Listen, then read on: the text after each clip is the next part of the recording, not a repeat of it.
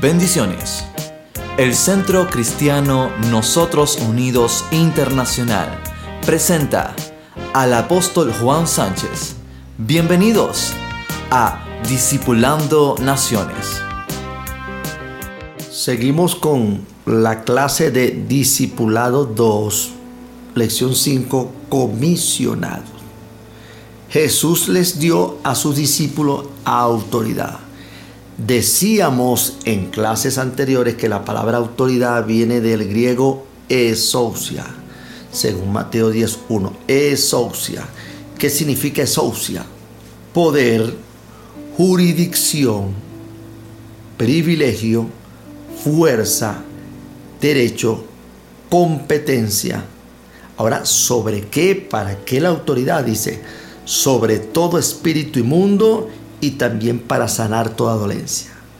Declaro que tienes autoridad para echar fuera todo demonio que trate de perturbarte en el nombre de Jesús, para echar fuera los espíritus de miseria en el nombre de Jesús, para echar fuera los espíritus de melancolía en el nombre de Jesús, para echar fuera tu espíritu de temor en el nombre de Jesús, sobre toda fuerza del enemigo y nada te dañará.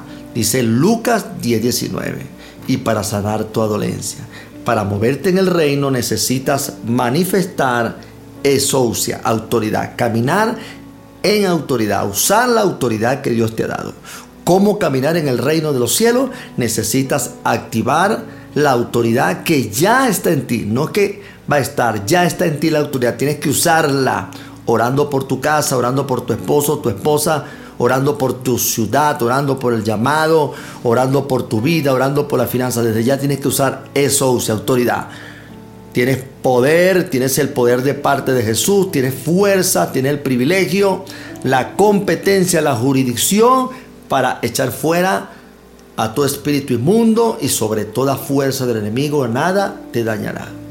Jesús les dio instrucciones específicas para la misión. Número uno, dijo, por camino de gentiles no vayáis. O sea, eso representa gente específica. Necesitas orar por gente específica que Dios te muestre. Necesitas hacer la obra con gente específica.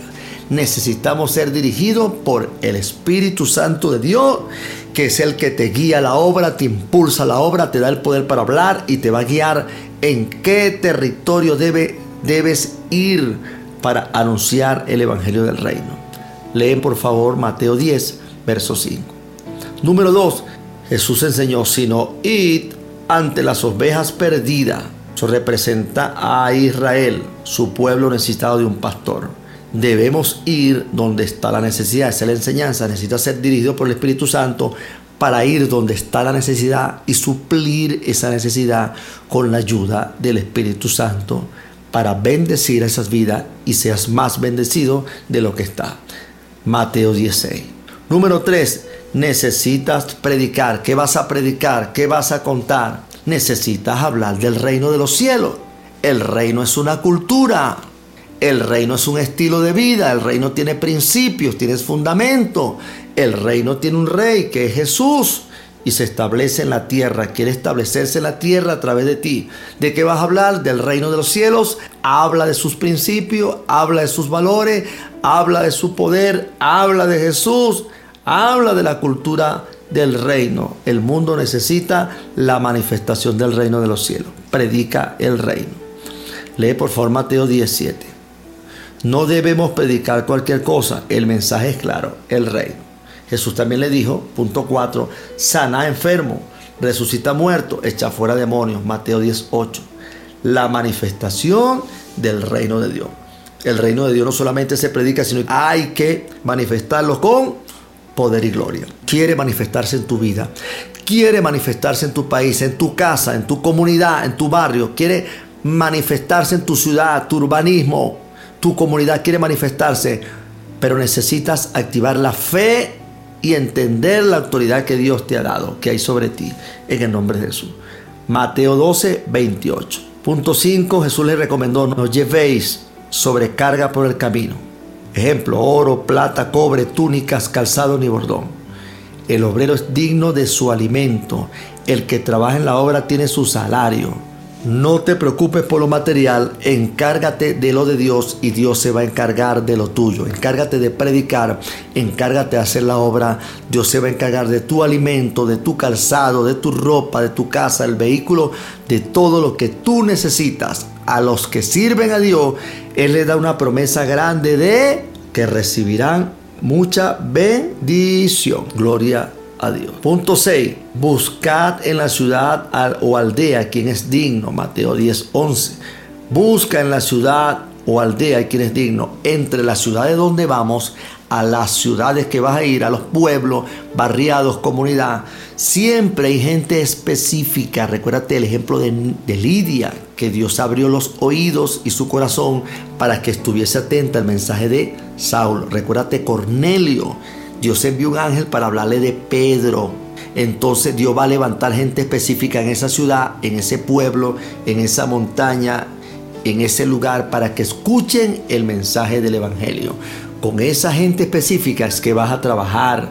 Con esa gente específica es que vas a discipular, vas a predicar. Dios va a poner una gracia sobre ti. Ya declaro que una gracia del cielo se está derramando sobre tu vida para impartición a las vidas, para sanidad, salvación de muchas vidas. Busca en la ciudad quien es digno. Mateo 10, 11. ¿Qué significa digno? Viene del griego acción, que es merecedor, comparable o apropiado, como atrayendo alabanza. O sea, alguien que tenga un corazón dispuesto a recibir la palabra. Digno es justamente padecer, merecer, una persona merecedora, persona adecuada, atento, con sed de Dios. Ciudad, ¿qué significa ciudad en griego? Polis, que significa expansión, población, pueblo, propiamente con muros de mayor o menor tamaño ciudad. En la ciudad donde entréis, donde vayáis, averigua quién es digno y allí quédate predicando el Evangelio del Reino. También habla de aldea, que viene del griego come, que significa diferentes lugares, aldea, población. Vemos aquí que el Evangelio del Reino hay que expandirlo a todo lugar, a toda aldea, a toda montaña, a todo pueblo, a cada estado, a cada país, a cada municipio, a cada barriada, a cada comunidad. No nos limitemos en cuatro paredes, hay que extender el Evangelio del Reino a toda criatura. Punto 7. ¿Qué recomendaba Jesús cuando encuentra una persona que es digna. Dice, posad allí, Mateo 10, 11. Donde se te abra la puerta, persevera. Casa que se abra, lugar que se abra, persevera con el Evangelio. Disipúlalos. Dale la palabra, imparte la palabra. Posad viene del griego meno, que significa quedarse en un lugar, estado, relación o expectación. Hacer escala, esperar, morar, durar, perdurar, permanecer, permanente, vivir. Quédate para que puedas ver los frutos de Dios en tu vida y en tu ministerio y en la obra de Dios. Punto 8. Entra en la casa. Casa viene del griego olkia, que significa trabajo en el hogar, así sea de una persona. Morada también significa esta palabra por implicación familia, específicamente doméstico. Familia, morada, dice saludarla. Tiene que ver con gentileza, con amabilidad. Necesita ser amable, necesita ser educado cuando entres en una casa. Y dice, nuestra bendición se volverá sobre ella. Lo que tú llevas, la paz del Espíritu Santo, la gracia, la bendición, en esa casa que se te abre para el reino, esa bendición se va a quedar allí. Dice, la paz viene del griego e Irene, la paz que tú llevas, esa paz, esa prosperidad, se va a quedar en esa casa que te han recibido. Si no te recibieren, dice el punto 10, Mateo 10, 14, salid. Donde no te reciban el mensaje de salvación, sal de ese lugar. Sal. Viene del griego ser homai, que significa salir, partir, proceder, entrar, escapar, adelantar, apartar. Donde no te reciban, sal de ese lugar. Conclusión, Jesús comisionaba a sus discípulos para entrenarse en sus ministerios y para que prosiguieran la obra después de su partida. ¿Qué principios hay en esta lección? Número uno, hemos recibido autoridad del Señor. Debes usarla, debes comprenderla, debes entenderla y debes usar esa autoridad y caminar en esa autoridad. Número dos, debes ir a, debes ir a gente específica. Número tres, debes ir para satisfacer la necesidad de la gente, predicar el Evangelio del reino, ser de bendición. Número cuatro, debes predicar el Evangelio del reino. Número 5, debes manifestar el reino de los cielos, sana a los enfermos, resucita a los muertos, echa fuera a los demonios. Número 6, debes ser prudente sobre cargas materiales innecesarias. El obrero es digno de su salario. 7, ve a las ciudades, ve a pueblos, ve a poblaciones. Ten una visión apostólica. Los discípulos eran apóstoles. 8. Donde te reciban, quédate en ese lugar. 9 entra a las casas. Las casas puede representar el matrimonio, puede representar la familia. Trabaja en los hogares, trabaja con las casas, trabaja con la familia. 9.